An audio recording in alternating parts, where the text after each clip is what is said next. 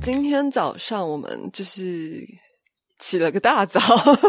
对剧场人来说啦，来到一个，诶，我也是第一次来耶，就是盗火剧团的。温馨办公室，然后今天跟我们一起聊天的是天涯，嗨，天涯，早安，早安，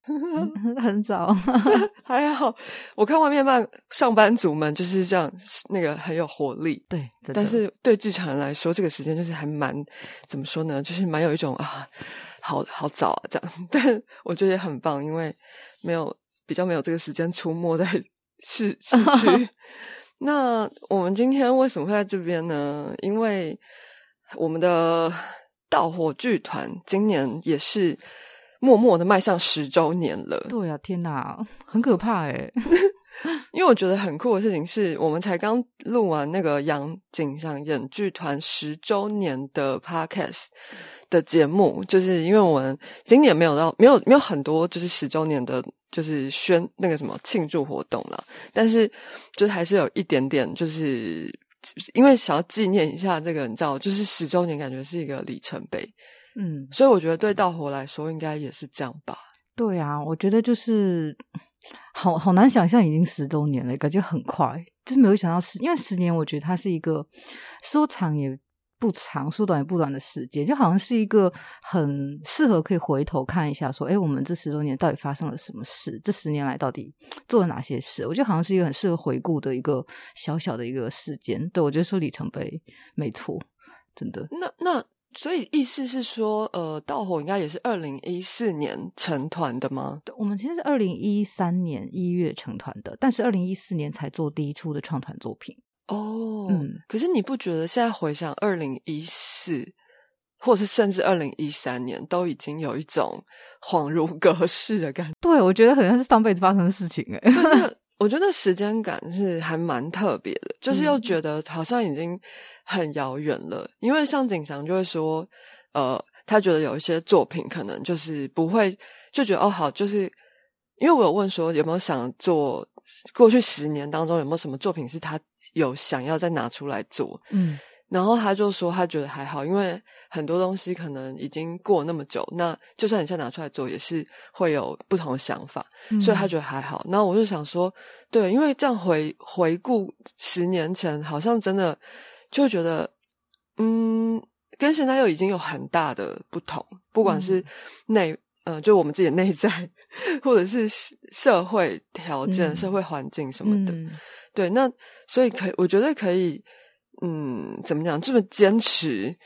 十年来，就是持续都有在，不管是创作或是做很多事情，都是很棒、很厉害的事。所以，嗯，天涯有想要介绍一下盗火这个团体吗？哇，盗火这个团体哦，我觉得，我觉得盗火这个团体可以分成是不同的时间段来讲。就是我觉得最最单纯，就是一开始，呃，我跟我先生谢东宁大东，就是我们一起创立这个剧团嘛，就是二零一三年的时候。然后那个时候其实就是小小剧团，小小的，就是夫妻两个人一起经营。然后是在我记得我们那个时候在孤岭街的二楼，都去孤岭街二楼演出。然后一场观众大概三十多个吧，对，三十多个观众。然后那个时候都觉得，哎，推票好辛苦，因为这毕竟是一个新的剧团嘛，就是大家也不知道你是呃在做什么，嗯。然后那个时候也一直在摸索说大火剧团的可能的方向。然后以及我那个时候其实很年年轻，对，因为我来台湾的时候是二零一二年，然后那个时候才大学三年级。哎，真的很年轻。对啊，我就大三的时候就是闪婚，三个月的时间闪婚来了台湾，然后马上就成立了剧团，然后两年之后就是就要准备好说啊，我要成为一个就是进入台湾业界的一个就是编剧这样。其实老师的压力蛮大的那个时候啊，因为我们创团做其实啊，就是我觉得是一个 disaster。这个我觉得是什么？说不定我没有看过。呃，他叫买四送一，而且其中有个演员呢是赖佩霞。哇塞！所以我们就差点要跟副总统合作了，对，真的好好笑。但是就是那个时候，我之是之所以觉得就是没有很成功的原因，就是因为我们有点错估，一来就是我错估了，就是台湾人可以接受呃我的剧本的我觉得应该是因为台湾跟中国大陆还是有很很大的文化差异，就是无论是讲话上啊，还是习惯上，然后包含就是我觉得在剧场的表现形式上也不太一样。就我觉得台湾的形式就很多元，然后我觉得就很灵活，就是很多导演的手法非常棒。然后他可能就是不一定完完完全是看一个文本，他可他可能不是看剧本，他可能是用文本啊，就是他是用这些文字或者文本去用导演手法去诠释。然后我觉得诠释就很。就很就很酷诶，因为我在我记得我那时候刚来的时候，就是会会觉得哇，原来剧场可以这样子做，有这么多可能性。但之前在中国大陆看的时候，基本上都是看，你知道，就是正剧啊，或者是这种写实剧啊，就是对剧场想象会比较像是话剧或者 drama 那样子。然后，所以我那个时候就是写的那个剧本呢，它是呃我我五段独白，然后五个演员来演出，这样，然后讲一个家庭的故事。但是我觉得没有很成功，因为我觉得那个时候刚好也遇到太阳花运动。嗯。嗯，所以就是 很多人也都就是我们对，所以那个时候的票房真的很差，我们还因此砍了两场，对，就是不能演了，因为没有人买票，对，所以就也是压力蛮大的，老实说，所以。我们就想说要缩小规模，所以一开始变成是夫妻二人剧团这样小小的做，然后做着做着，但是我们一直都觉得说啊，我们要做的是华文原创的剧本，嗯，因为那个时候我是一个编剧嘛，然后大东是导演，所以就很自然的，或者说他是他是再加上他是团长，所以他想做什么，然后我们就。我来写，就是比较像是这样。但我觉得盗火的有一个蛮大的转泪点，应该是二零一九年大东过世。就他有癌症过世之后呢，就是我那个时候我都在思考说，哎，那盗火剧团要不要继续？那刚好就是其实剧团里面也是因为这几年的时间，就是积累了蛮多呃创作者，就是身边有很多朋友，然后跟呃两个那个时候还是执行制作的青青跟福宽。然后我那个时候一开始想说，还是要继续做，但那个时候。单纯的想法是觉得不能让他们没有工作，对，就是呃，因为很多人都说啊，就是团长走了，然后一个剧团应该就是有句话叫什么“树倒猢狲散”吗？就是很，就大家说应该是很多都是这样，团长走了，精神领袖不在了的话，那这个剧团接下来要怎么营运？其实是一个。蛮关键的一个时刻，但是我自己觉得就是还是蛮想要继续经营的。一开始只是为了让大家有工作，嗯，可是后来就会发现说啊，其实后来发现说啊，其实我原来我想做的东西也很多，然后这些可能跟大东不太一样。可是，对，可是因为后来我是团长了嘛，然后我就想，哦，那可以我来决定这个剧团往哪边走。但是我觉得在之前的话，比较像是这个剧团像是大东的剧团。可是我觉得二零一九年之后，这个剧团像是我们大家所有人的剧团。我们现在的话，我们剧团是有三个主要的创作者，就是我，然后以及呃，我们剧团的艺术总监跟驻团导演是何应泉，他是香港人，然后以及另外一位是我们的驻团导演是陈长旭，然后以及我们的制作的话，会有两位主要的是制作人是青青跟福宽。所以现在就是我们这五个人算是到火的一个很重要的核心的创作跟行政团队。所以我们就是基本上有什么事情都是我们五个人去决定。所以我觉得比比起之前的来说，我觉得现在就有点像是合议制。对，每次好像要讨论一个事情呢，好像就要像一个议会一样开会了，大家就各就是那种呃各各自发表各自对于剧团的想法，然后看看有没有机会就是找到一个共同的方向，然后走向就是下一个十年这样。但是我觉得对我来说，现在的到火就是很有能量，这也是当初的二人剧团，我跟大东的二人剧团的时候没有想象到的一个一个事情。其实呃，杨团的规模也差不多。对啊，你们规模应该比较大一点。诶，大一点吗？大一两个人，多一两个人，好像没有到，呃，很就是，其实我们也也是差不多规模，然后有一比较就是几个主要的团员呃成员，嗯，然后大家也是会定期讨论说，呃，今年或呃明年有想做什么，然后大家就是会提出来，然后。会在，比方说讨论一下骑乘啊，或是什么东西可行，什么东西不可行。嗯嗯。所以其实我觉得，而且规模上，我觉得应该会蛮像的，因为毕竟走了十年，一开始景祥也是比较是以他为主嘛。那可是他其实并没有想要这样哦，就是我们 有时候是被他是被推。他被推到那个位置的人，应该说他想要做一个剧团，可是他其实并没有觉得就是是呃杨景祥这个人为，因为剧团的名字听起来很像是就是以他为主，但是他的意思是说，据他的介绍，他是说，因为呃他本来想要做一个就是也是类似一个平台，然后可能几个呃目标或是嗯理念相似的。好友们，就是大家可以一起用这个平台来创作。嗯，可是他去，因为他爸爸好像是一个呃会算那个笔画那种，对对对对 我懂。对对，然后他就说他们算了很多个剧团的名字，最后就是他这个大师就说，如果你不用杨景祥演剧团这个名字的话，应该是不会成功。天哪！所以就最后他就选了这个名字，然后我也觉得，哎，这个故事还蛮好笑的。嗯，对啊，有趣。嗯，所以我觉得应该是说这十年就这样听起来会觉得好像蛮多很类似的地方啦。嗯就是毕竟我们中小型的团可能在呃创开开始跟就是还可以走到十年，我觉得应该会有蛮多很类似的嗯一些经历这样是子。是嗯，那。一样啊，就是十年来一定有非常多的作品，因为可能嗯比方说，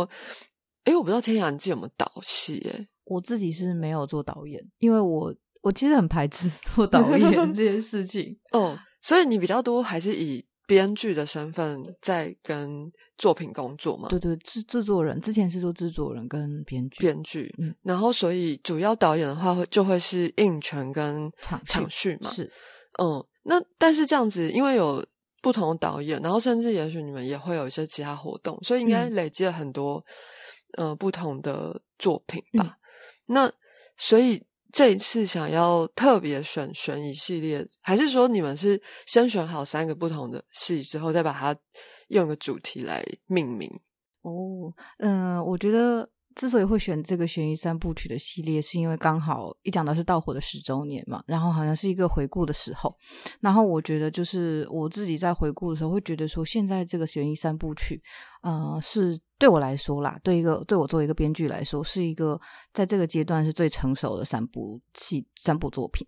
然后其实呃，因为很多人就是。很多人看到我就说啊，天啊！我记得你那时候在孤岭街的姐妹这这出戏怎么怎么样？那我说哇，已经很久了哎，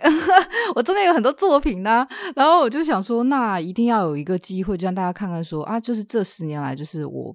呃有哪一些成长也好，或者是说我对自己的也是一个自己的检视吧。因为嗯，当初想要做这个悬疑三部曲，其实蛮也蛮特别的，是刚好是我记得是二零一。呃，二零一八年的时候吧，然后那个时候就是大东的身体很很糟糕，然后我一边要照顾先生，然后一边要忙剧团的事情，还要做制作，然后还有就是 那时候要喜欢赚钱，就是呃就觉得哇，就是压力很大。然后我之前是一个脑子里面常常会有很多故事的人，就是好像就不会担心说灵感要从哪里来这件事情。但是反而二零一八年的时候，我突然发现说，糟糕，明年剧团要做什么？我突然还是觉得好像没有一些。灵感了没有故事，这件事情让我觉得很恐惧。就是作为一个编剧来说，是蛮恐慌的一件事情。然后我想不到我要做什么。然后我记得那个时候就是刚好也是串流平台很兴起的时候，然后我们订了 Netflix。然后我跟大东就是 常常是呃白天去医院，然后晚上回家就看 Netflix。然后我就发现说，哎，Netflix 它会常跳出那种就是几。九十八趴适合你的那种影片嘛，就推荐你看最新的影片。然后我发现大部分推荐我的都是悬疑恐怖类的。然后那时候想说，哦，原来我是这么喜欢悬疑恐怖类型的人哦。然后又在想说，那一定也有一大部分人跟我是一样的，就一批观众，他可能就是看到悬疑类他就有兴趣，他就会想要了解。所以我那时候想说，那这种呃电影这这种类型的创作有没有机会在剧场里面发生？所以我就。想说，那我是不是要做一个悬疑三部曲？这其实是这样子的概念出现的。所以应该说一开始没有想到，但反而是被 Netflix 启发了。对，然后一开，呃，然后他其实是本来就有想好是三部吗？啊、我我想说，对啊，那个时候因为看很多人跟我就说啊，我们就是编剧就是要写人是要写一个几部曲计划，这样就是很多人都是这样嘛。我想说，好啊，那我就来三部曲吧。其实那个时候我觉得蛮疯的，因为根本就是脑子里没有东西，但想说我就要写一个三部曲，这也是蛮疯的一件事情。对，可是呃，因为像我自己做过方舟系列，然后我们主要的结构也是三部，虽然后最后来有就是。有一个类似三部的 remix 的新的版本，但基本上它的呃结构是不没有脱离那三部曲的。嗯、但是因为我不是编剧嘛，所以我基本上我就是拿到导演那边的剧本，但我们有先讨论就是说大概会是怎么样的一个呃结构或什么的。所以你在呃一开始建构这三部的时候，你就已经有先想好，就是第一步是什么，第二步是什么，第三步是什么了。老实说，其实没有诶、因为我觉我知道大致的方舟三部曲应该都是有一些议题，就主题上的连接。呃，算是有一个贯穿的，对对对对对，对角色。嗯，因为我看过他的剧本，嗯，对对对。然后，但是，嗯，我的悬疑三部曲那个时候，我反而是想说，这三部曲要是三个不同的故事，只是他们都是悬疑这个类型，就有点像是 Netflix 一样，就是我们。呃，我不想把它做成一个影集，我想把它做成一个三部 电影的概念，这样，但都是一个主题之下的三个故事。呃那这样子我我其实刚有想到是《黑镜》那个影集，你有嗯看过吗？有有有，因为它其实每一集是没有关系的，对，但是它又有一个怎么说，就是因为《黑镜》这个题目本身就有某一种呃，就你会你会知道说，哦，我知道为什么他们会是同一个影集，呃，同一个呃系列嗯这样，嗯嗯嗯，所以会会有这种会有这种意图吗？就是说，像黑镜那样，就是在某一个大的主题之下，然后去做三个不同的故事，这样。诶，我觉得有诶，但是我觉得好像有点不太一样。是黑镜，它比较是像刚刚讲，它是主题式的，嗯它可能在讲的是呃人类未来科技反乌托呃反乌托邦呃这种概念。但是我觉得悬疑三部曲它比较像是一个类型，嗯它可能是有一点小不一样，就它暂时还没有一个主题之下的三部作品，但是这三部作品都是悬疑这个类型，嗯对有点小不一样，但的确是有这样的意图，没错。了解。嗯。好哦，那如果说三个是完全不一样故事的话，那我就蛮好奇说，就是三部各自有什么觉得非看不可的地方吗？想要就是在帮我们介绍一下吗？好，没问题。那我们今年十周年的选一三部曲呢，首部曲是《幽灵晚餐》。这部为什么一定要看呢？因为它要封箱了，这是它是最后一次演出。其实它有 tour 到很多地方，然后我们今年就是呃想说，我们最后一次打开这个，因为它是。发生在一个餐厅叫做切尔西餐厅的地方，我们就嗯最后一直打开这个餐厅的大门，因为我们的餐厅就是我们的景片快烂了，那是一个非常实际的原因。但是呃，也会觉得说，刚好幽灵它蛮有趣的是，因为刚好它在疫情的期间内制作，所以那个时候就是幽灵晚餐经历了非常多波折，然后就是每次是啊要演不演，要演不演要停演，然后演员就被隔离，然后怎么办？要临时要找演员救火等等，就是有非常多遇到这样的情况。然后我上去上一个其他的节目，结果知道说。那段时间，就大家都在看说《幽灵晚餐》档期是什么时候。如果就是我们剧团的档期跟他们跟盗火一样说啊，完了，这档一定会被延期，因为《幽灵晚餐》变成一个疫情期间的指标，这是这是一个被大家说是被被诅咒的制作。对，这是蛮蛮有趣的一件事情。但是我觉得，嗯，他的必看除了他今年就是要封箱之外，就是我觉得。就是应该说，这些演员都是一时之选啦，就是非常非常棒的演员。然后，因为这个故事它其实很简单，它就是一个呃密室，就是一个很古典的、很经典的一个悬疑里面会用的，就是一个密室。它讲的是十四个十年没有见面的老同学，然后有一天呢，他们四个人就接到了一封非常神秘的邀请函，然后邀请他们到一个就是切尔西餐厅这个老式牛排餐厅去聚会。他们想说，哎，到底发生什么事？我们十年都没有见面了，就是到底是谁邀我们来的？然后他们就在谈笑风生之间，就是发现说，哦，原来他们今晚这少了一个朋友没有来，餐桌上好像少了一个人，因为他们四个人其实在，呃高中时期都是一个叫做实木戏剧社的好朋友，他们就是在同在一个戏剧社里面，然后他们发现说，哦，戏剧社里面有一个人没有来啊，那个人叫做杜小雅，那这个餐厅里面。又有一个非常看有点怪怪的服务生，又有点面熟，就是他到底是谁？那今天这个，对不起，我打断你，是因为 这个照片上的服务生看起来像肖东义，是吧？是是肖东义，没错。对，就是今天晚上到底发生什么事？呃，那他们四个人今天晚上到底能不能走出这一家餐厅？那就是幽灵晚餐那个悬疑点所在。然后那个时候，我记得在台北场刚刚开始开票的时候，不到一个月的时间，因为我们在实验剧场，然后就全部完售了。所以就是大家应该就非常期待这出戏。然后我们那个时候在台北的后来的真正的演出又延期两次的演出，就是也很成功。所以就是对我来说，其实《幽灵晚餐》算是我的一个创作的转型的第一部作品。以前我就是写，我觉得呃，跟观众的距离还是比较远一点。但是我现在就是写这个三部曲，是希望说它可以相对比较，要讲就相对比较通俗一点，或者相对有商业性一点。但是它，我我觉得，因为商业跟艺术一定是可以兼顾的啦。对，我觉得一定是。所以我觉得，诶。这部戏对我来说是非常重要的一个作品，对，所以就是真的蛮推荐大家来看的。就是如果你呃曾经就是有在戏剧社，或者是因为它其实它的主题 有哎，对啊，它的主题 其实讲的是呃校园霸凌。对我觉得这个主题应该是所有人就是都一定多少会遇到的。对，就是无论你是霸凌者还是被霸凌者，还是沉默的大多数，我觉得这部戏都很适合你来看。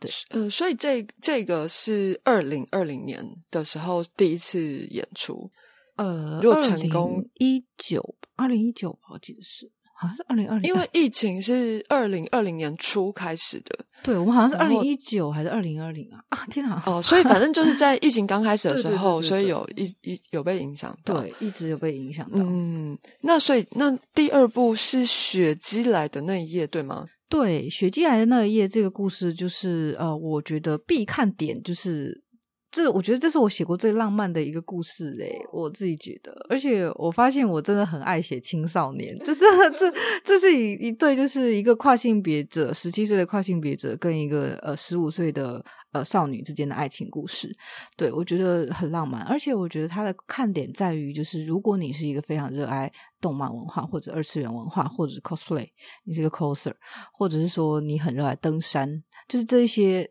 呃，如果你是这一些的人的话，我觉得非常适合。而且如果你是一个冬天。觉得很冷，一个人孤单，很想谈恋爱，也可以来看这出戏。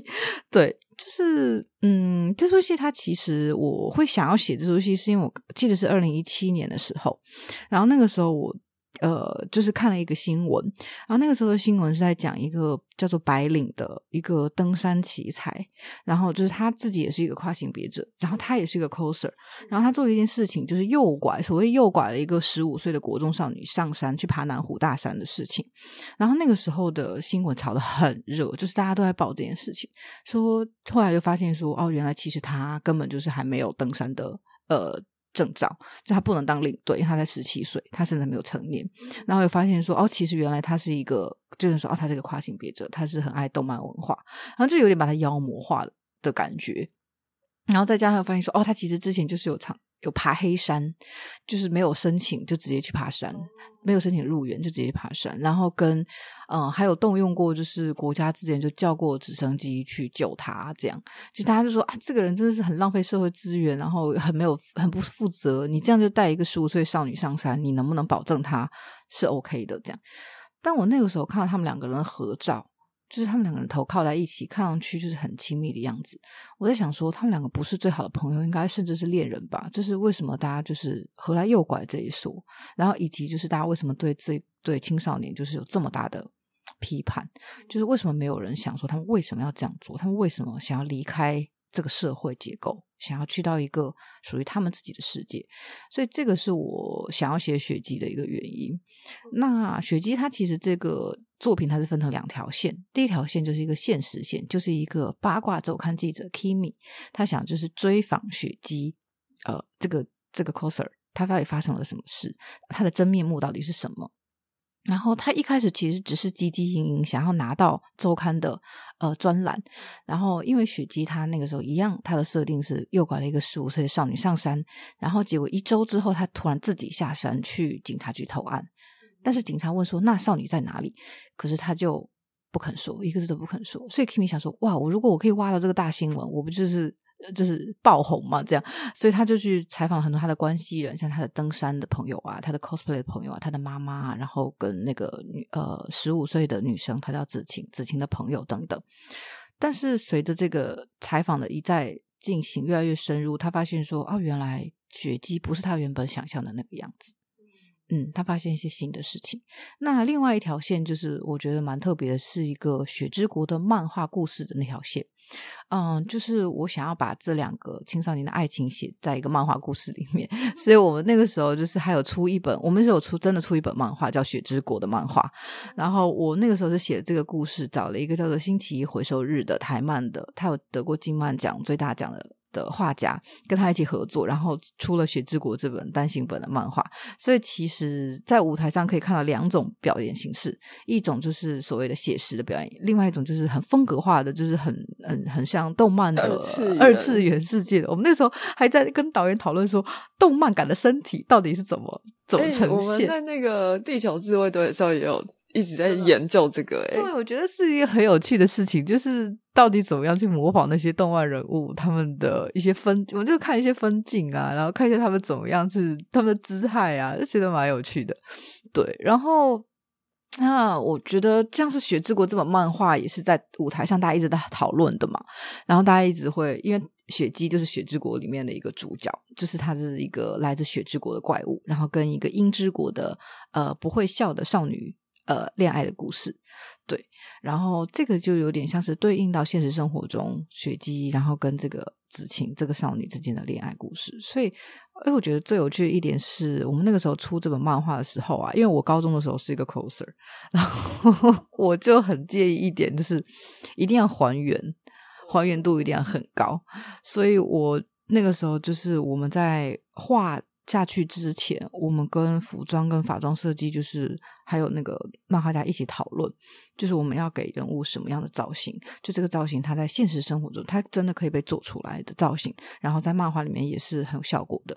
对，所以我们那个时候做了很多讨论。所以我觉得，哇，就是最后真的演出的时候，它的还原度几乎是百分之百。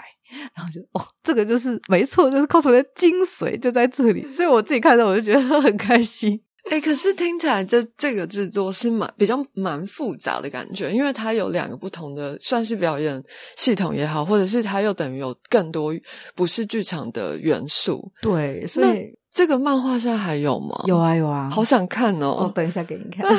谢谢。因为我觉得这个作品就是导演常常跟我说，我在根本在导两出戏，你要给我两份配，这样真的很有趣，而且我。看了一下演员名单，其实蛮多的，所以应该算是一个蛮复杂的故事。对对对，因为演演员看起来是八位很多，对，就比较你你们都就是偏多这样，对啊，所以感觉就是蛮复杂的。所以哦，现在听起来就是越来越这个期待哦。嗯，我们这次的呃，也饰演十五岁少女子晴的人是佩珍，因为我们刚好去年年底是呃跟以恩合作，刚好他今年档期没有办法，所以我们就邀请佩珍，也是蛮特别的。就是我觉得呃，因为我这个剧本其实有经过改动，就是我们去年演出之后，然后发现说，哎，它其实有些不足之处，然后我就是有重新呃。跟演员们讨论，然后就是写了一版，就是一个新的，也也改了改了蛮多地方的，对，然后跟再加上佩珍的加入，就是这个雪姬今年的雪姬，我觉得会很不一样，所以我觉得有看过去年雪姬的人，其实也是可以来看看今年的改变，这是它的升级。所所以少女的这条线，就是呃，我的意思是说，它有跨两个不同的次元吗？对，就是少女有在现实中，也有在漫画里，是哦，懂了，嗯。那就是哇，那很期待啊！因为 等于是这个角色就要做很很不一样的表演上的一些工工作，这样。嗯，好诶，那。第三部是悬疑中曲，对，第三部是蒙甲公园杀人事件。它的必看点是什么呢？我觉得，如果你是一个很爱看黑色电影，或者你很爱看大爽片，或者是昆汀塔伦提诺的电影的话，我觉得很适合来看蒙甲公园。对，因为我觉得这部算是，我觉得三三部曲里面这部算是最最像悬疑类型的。嗯，那其他两部它当然就是也是啊，只是它它还有其他的主题，想呃，可能还有会分成其他类型。但我觉得《蒙甲公园杀人》就真的是悬疑的类型，因为它就是有谋杀，然后有绑架，然后就你想到所有跟悬疑有关的东西都在这个里面，然后有查案的过程。那这个其实我觉得也是三部曲里面对我来说最有挑战性的作品，因为就是它其实前两部都还是比较是呃，我觉得比较。个人就是像是《幽灵晚餐》，他在讨论的是这四个人他们面如何面对一桩十年前的秘密。那雪姬的话一样，就是这两个人之间的情感，就是如何是一个不兼容社会的情感。但是我觉得《蒙甲公园》，我想要讲的是一个社会结构之下的人会变成什么样子。因为我觉得它有点格局比较大一点，这也是我那个时候在规划的时候会想要做的事情，就是想要尝试挑战一个我很不熟悉的。主题，嗯，我很不熟悉的类型。那《蒙甲公园》里面就是大部分都是男性角色为主角，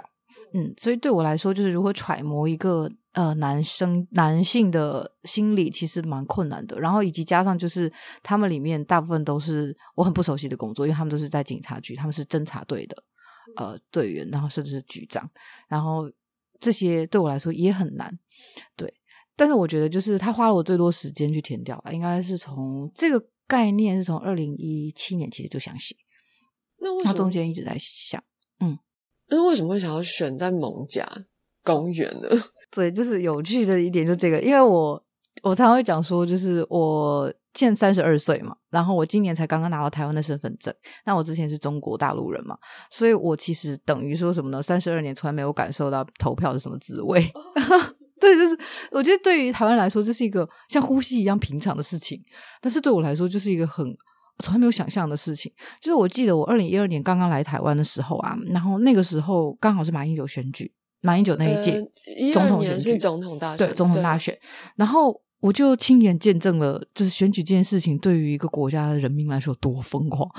这简直就是一个全民集体疯狂的事情哎！我想说，哇，这太酷了！而且我来这边才发现，哦，有这么多政论节目哦，然后原来可以这样子去骂总统哦，然后，然后以及就是，以及就是我那时候就是也常常去参与一些社会运动，就是有些反核啊或者什么的，然后，然后以及去跑选举场，因为我想知道到底发生什么事，就他们怎么回事，然后就看到就是那些候选人那边慷慨激昂。的演讲，其实我那时候就是两边我都有看的，我觉得他的演讲都很不错。我说哇哦，就是这是一个很棒的独白。就对啊，我那时候想说，哇，原来政治这件事情这么有戏剧性，怎么没有人把它写在剧场里面呢？可能今年人选之人算是一个对，有终于有比较明确的这个用政治，对对对对对，所以我就觉得很棒，因为我也很喜欢人选之人。然后这个影集，因为后来就想说，那为什么就是剧场里面没有？就是因为我觉得他其实某程度上他很有戏剧性，因为他其实他他在演讲他是在扮演某种角色。就是他想要扮演一个让别人看上去是他是那样的角色，他可能就是回家之后他累瘫，或者他 就是回家之后他就是一个废物，我不知道。但是我觉得那个当下那个肾上腺素跟那个感觉，就是一个演员呢，所以我想说，哇，真是太酷了！就是为什么没有人写？所以我就觉得我想写。那你有看《纸牌屋》吗？这有啊，哦，但是《纸牌屋》也是影视，确实在剧场，可能《美国天使》有一些片段，有一些类似可能比较政治性的东西，但是确实，如果以政治为主题的话，我觉得目前台湾剧场确实是我我一时想不到什么很明确的作品，诶，是在讲政治的，确实，对啊，就是比较偏少，但我就很我很喜欢这个主题啦，我很喜欢。政治这个主题，而且我其实觉得很多国外的就是欧陆剧场，他们非常热爱谈论政治 这个主题、民主这个主题。我想说，为什么没有人讲？就是我不理解。但我觉得有可能是台湾，呃，可能他的。政体结构啊，就是蓝，就是他说啊，不是蓝就是绿这样，比较是两党对立的是两党对立，所以他可能会怕被贴上一些政治标签或怎样的。我是不怕，我我完全不，反正我不是台湾人。你现在是啊，我现在是啊，是是是，但是我就还没投过票嘛，然后我就觉得，而且我觉得政治这个。而且我觉得艺术这个东西绝对不会是二分法嘛，而且政治这个东西有很多东西可以讨论嘛，就是不只有就是我要倾向哪一党，这这么这么无聊的事情，对，所以我就觉得啊，这个主题一定会很值得被讲，然后以及就是刚好我。嗯，也是，我就是一个很爱看新闻的人。就刚好二零一一年，我看了一个新闻，就是那个时候好像是台北市议员，我可以讲啦，就是应小薇，她现在还是议员。她那个时候就是呃，讲了一个很很疯的事，疯的一个言论，就是那个时候刚好是平安夜，然后很冷，十二月的时候泼水的对游民泼水事件，然后他就说啊，我们就是要跟台北清洁队合作啊，就是。这边就是又脏又臭，然后大家在那嚼槟榔喝酒。他说就要把他们冲走吧，就是就是我们就说他清洁公园啊，这有什么问题吗？他说游民在那边那怎么办？他说啊你就直接往他身上喷呐，那你水柱喷他身上，我发你一千块奖金这样。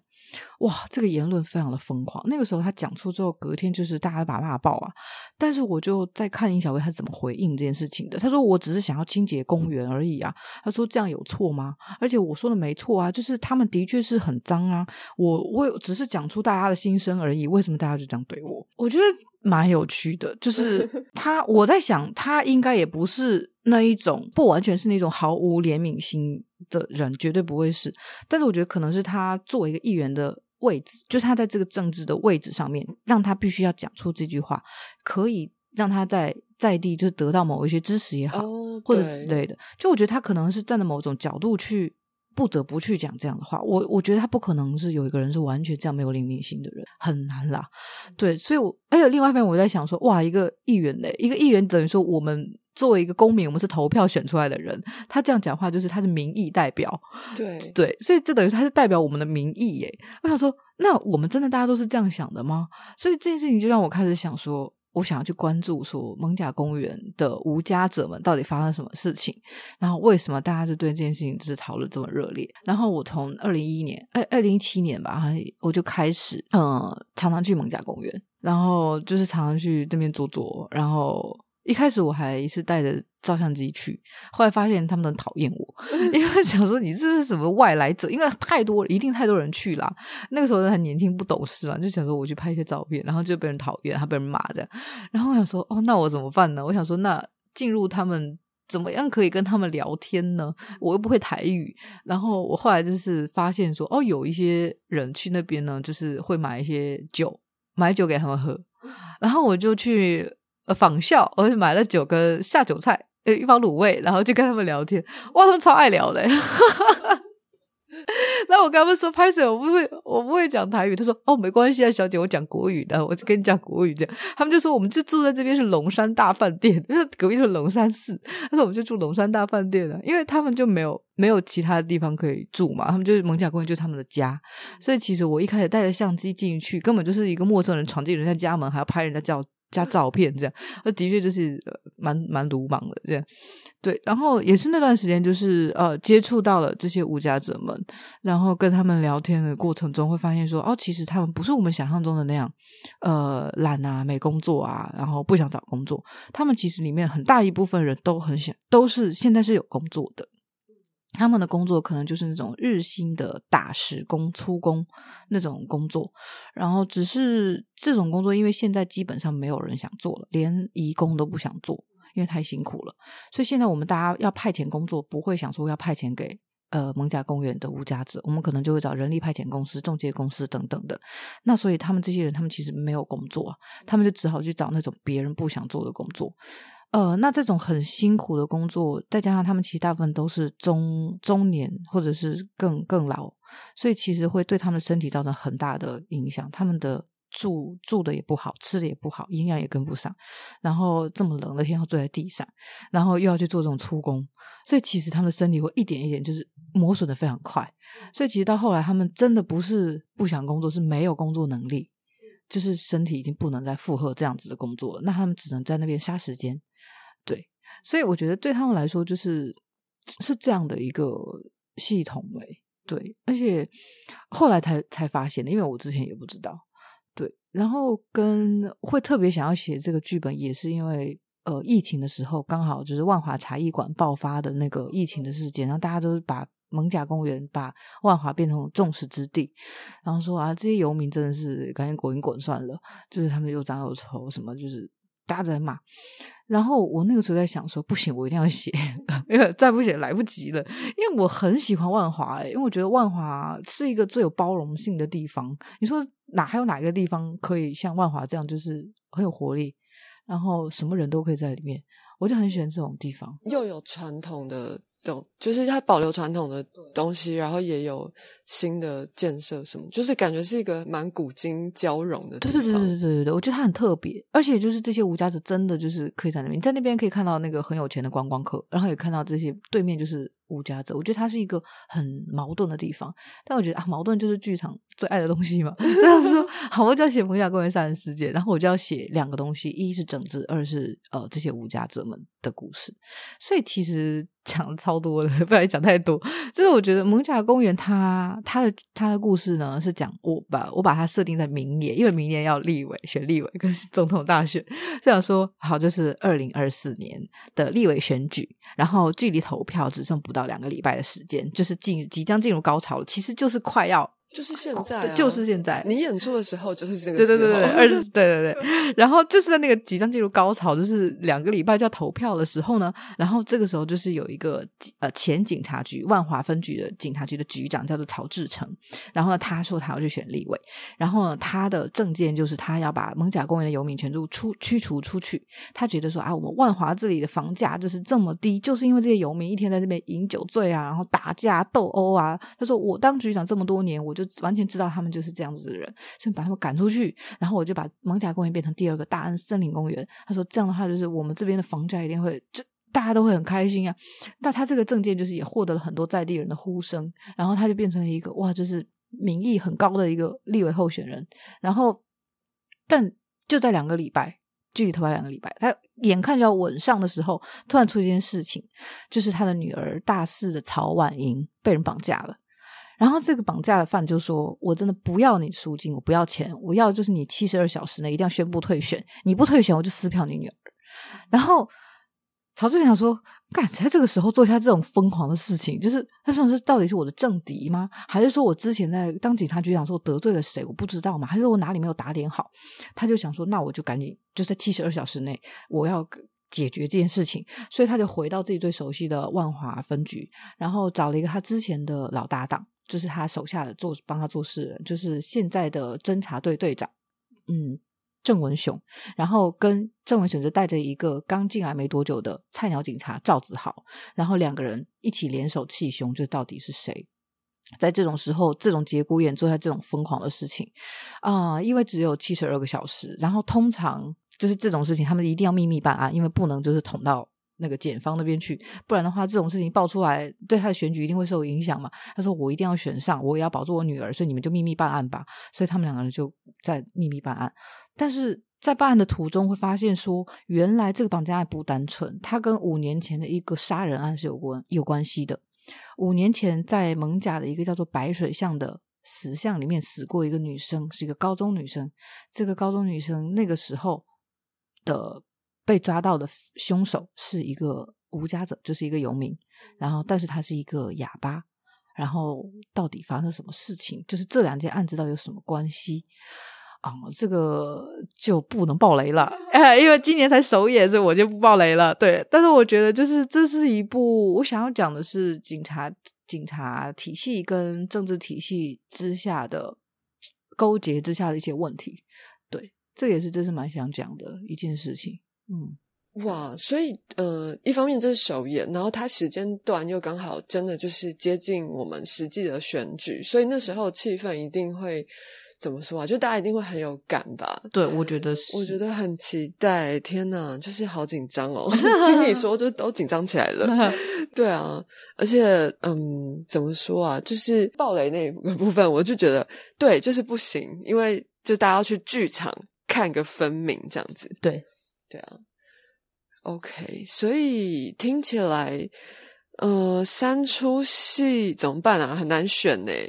这都看吗？都很想看，怎么办？我们我们就是有那个三三季我都要了八折购买，就是联票有优惠，我们有联票优惠，对，很赞。但是我现在想要再问，呃，一点点比较是跟作品本身没有太大关系，但是算是我的好奇吧，就是。呃，因为这三出戏天涯都是编剧嘛，那你会你是会跟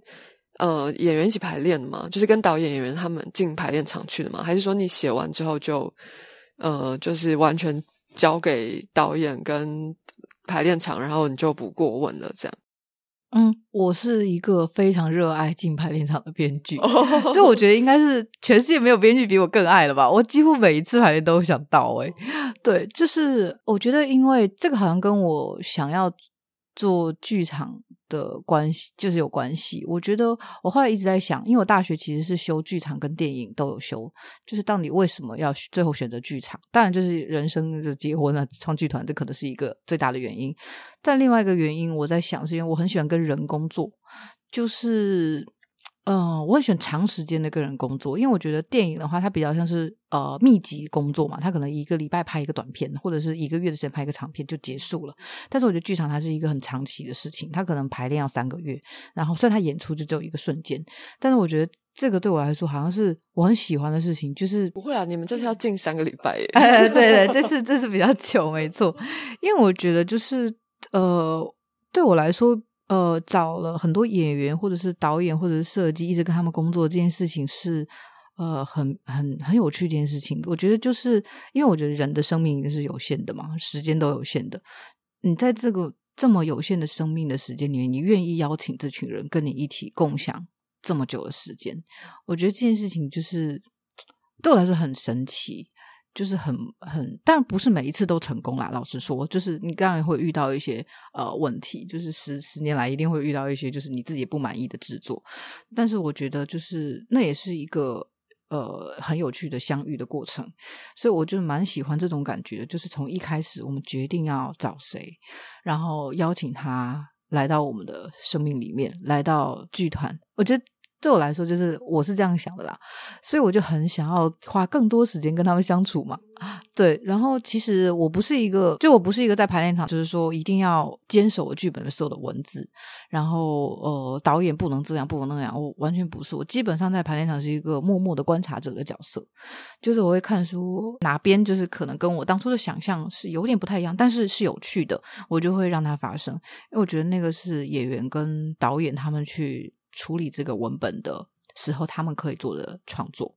所以我也是会希望可以呃。尽力就是多帮助演员跟导演一点嘛。他们如果遇到一些哎这边为什么这样讲，动机是什么，我可以马上回答，或者是跟大家讨论，然后会发现一些连我自己都没有发现的事情。我觉得这很有趣，就是好像又理解了自己多一点。然后跟讨论呃文本的时候也是，就是我可以很快的时间内帮帮大家就是讨论，可能他呃一个小时内我就帮他写好了这句话，马上印出来，然后演员就可以马上试。这样就是我我很喜欢这种工作模式啦，就是。快速有效，然后但是又很有对我来说就是哎很极限的创作啦。有时候是一个极限创作，就是我蛮喜欢，好像很喜欢把自己逼到一个肾上腺素极高的地方。我觉得对，我就好像每次我想想，我之前就是那种很安静的情况下写的剧本，通常都普通。但是我只要是一个肾上腺素很高的时候写的剧本啊，通常都都很好看。对我虽然说哦，那就是多逼自己一点吧，就是好像就是逼到一个绝境之后，就是常会有一些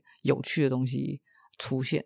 所以好像是因为这些原因，就是很爱进排练场。哎，如果说常常在排练场走出没的话，那你有在排练的过程中或是演出中遇到什么很闹的事吗？我觉得，我觉得就是蛮有趣的是，我们我觉得到火的的制作啊，现在都有一个，我觉得 SOP 耶，对我来说就是一个剧本好，然后进排练场，然后跟演员工作，然后我们的排练时段老说不多。就没有到很多，大概三十三十多个时，三十二个时段左右，然后就就经常演出了。对，然后其实我们的时间不多，然后要处理一个很复杂的文本的时候，其实老师没那么多时间去闹，但是还是 有很闹的时候。我记得就是蒙甲公园那个时候，呃，应该是试演会的时候吧。试演会的那个时候，因为我们其实蒙甲公园经历两个阶段，先是试演会了二十分钟，然后再正式演出。因为跟广义有对对对，然后其实老师不是同一批演员。有有演员不一样，但是那个时候演员呢，我每次去就是会花很多时间去去跟大家说不要再开黄腔了，是一个直男剧组，就那时候没有想过这些事情，因为《蒙甲公园》里面都是男性角色嘛，然后然后之前的话都都是就是比较平均啊，然后或者是啊比较比较女性啊，然后这次一去，我天啊，就一进去就觉得臭男生又来了，就一群就是很有趣的臭男生，然后再讲直男干话这样，但是我觉得哎蛮有。我觉得这就是蒙甲要的氛围，就是的确就是这样。嗯，因为一群，我觉得一群男生在一起，他们真的会有一种他们的语言，对，是我们其实很难参与，或是虽然我们知道说哦，他们好像就是这样，但是你也会觉得说，嗯，反正不是我会。我会选的字啊，我会用的，就是蛮有趣的。就是我想说，哦，作为一个编剧，好像可以抓一些语言这样。但但就是每次都说好了，不要再开黄腔了。我 我说对，我说但是你们你们被告，对，禁止禁止。对，好，其实差不多。但是我刚刚在想说，因为幽灵晚餐，我看到肖东义站在中间，我就觉得蛮闹的。对呀，就是没有啦，因为对啊，就是他他就可能比较偏。好好笑喜剧类一点，对我觉得蛮有趣的是，大家都说啊，就看东艺看好笑，就是觉得他他最厉害就是喜剧，呃，他的确是他的即兴非常强。那他在《幽灵晚餐》里有哦是喜剧的角色吗？不是啊。他很有趣，他是前呃，他前面是有一些喜剧的很闹的地方，然后就还是他的风格，但是在后面他有个画风一转，他就变成整就是一个很。恐怖的哦，所以他就也有一个翻，他有一个很大的反转。那期待肖东义不好笑的时候呢？对他，嗯，不好笑，很恐怖。我觉得很好看哦。我觉得肖东义真的是，他真的是太棒了。这个演员，我真的是觉得他应该是现在我心目中就是 number one 嘞。真的没有真的，因为我之前就觉得他很厉害，就是后来就是去看了他的摇滚芭比，哇，真的，就是他怎么可以？这么驾驭这个角色，驾驭的这么纯熟，他整个人都不一样了。他他整个身材身形也不一样了嘛。然后我就想说，哇，就是太完美了这个角色，呃，就是一个你没有办法把他也还是个 solo 嘛，但你真的没有一刻可以把眼光从他眼身上移开的那个。他太耀眼了，每一刻都很耀眼。然后我记得那时候我跟何应泉，就是我们一手年一起去看那个《摇滚芭比》，然后看完之后我说不行，我要爱上艾维格，我要爱上他了。然后我说你呢？他是他是大直男，他是铁直男。他说我也爱他，他也是一直在看他。我想说太成功了，就是真的对我觉得真的很厉害。就是那那出戏让我对他整个就是又提升了很多。他说哇。我这次有两天跟他合作，我觉得我太开心。我之前是他粉丝哎，我就可以跟他合作。然 后这次又是不要粉丝之心，就又又又开始就是更多这样哇，就是很荣幸可以跟这么好演员合作。对啊，这不止够东艺啦。我觉得这一次悬疑三部曲里面有二十一个演员，但这二十一个演员就是每个演员都非常好。就是我觉得哎，真是一这一时之选，就是可以凑到这么一大批这么好的演员，我觉得也是也是哎，十周年也可以哎。就觉得 很开心啊，值得啦，太值得了。因为刚才我看了一下演员名单，确实都是哇，就是都是很喜欢的演员，他都是很厉害的、很实力派、都很厉害的演员。好啊，那大家有空的十二月有空的话，就真的去见识一下这个三部曲的威力，好不好？就是 那麻烦天雅可以在。帮我们介绍一次那个演出资讯吗？好的，我们大火剧团的悬疑三部曲联演计划会在十二月七号到十二月二十四号。那我们第一周是幽灵晚餐，第二周雪季来的那一夜，第三周是蒙甲公园杀人事件。然后我们的购票的话是可以去 OpenTix 搜寻大火剧团悬疑三部曲就有了。那我们这次的话有了优惠，就是有两个特别的优惠。第一个是这档我包了七五折，就是你购买单档制作全场只有七。七五折优惠，你可以跟朋友一起分啊。然后对，然后三系我都要，就是三系各买一一张票，就是有八折的优惠。对，然后我们这次还特别想讲一下一件事情，就是我们之前做了超多周边的，就是我们有很多的周边，是我们幽灵晚餐的周周边，就是逃出梦魇的桌游，然后我们的雪姬来的那一夜是雪之国的漫画，然后蒙甲公园是我们有一个剧本杀，所以我们也是，对，也是就做了一个剧本杀，就做剧本杀，好累哦，对我觉得挺累的，但是我们就不同周边，然后跟我们这次有演员的小卡，然后有一个很可爱的，就是二十一个演员的，我们找了一个插画家森森帮我们做。的联名的小贝贝，然后就是水源剧场有点冷嘛，所以就是小毯毯可以放在那个小毯毯，应该是很适合猫咪，应该很爱。对，它是小毯毯。对，然后我们就是会有这些很可爱的周边，然后以及这次会有一个啊，我跟出版社有谈谈好了，就是我们三部曲会出一个联名的书，所以就是剧本书，所以希望大家可以到前台来疯狂选购。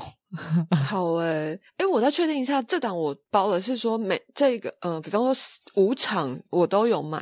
的话，就是七五折。嗯，没有，其实呃，其实就是因为我们呃，比方说你幽灵晚餐，幽灵晚餐你买全部全场次。对啊，就是每一场都有买到一张，对对对对对，就可以有七五折，对吗？对，没错。哦，好。但是三三出的演的场不一不不是都是一样的。对我们，我们幽灵晚餐是跟雪姬的话是演六场，对。然后我们蒙甲公园因为今年是首演，所以我们想要多一点时间给测试技术测试的时间，所以我们是演四场。懂懂懂，好，那谢谢天涯，让我们有机会在就是盗火十周年的时候，跟盗火一起来聊这个很精彩的悬疑三部曲，然后也希望可以在剧场遇到大家。对，谢谢谢谢世英，不会，拜拜拜拜。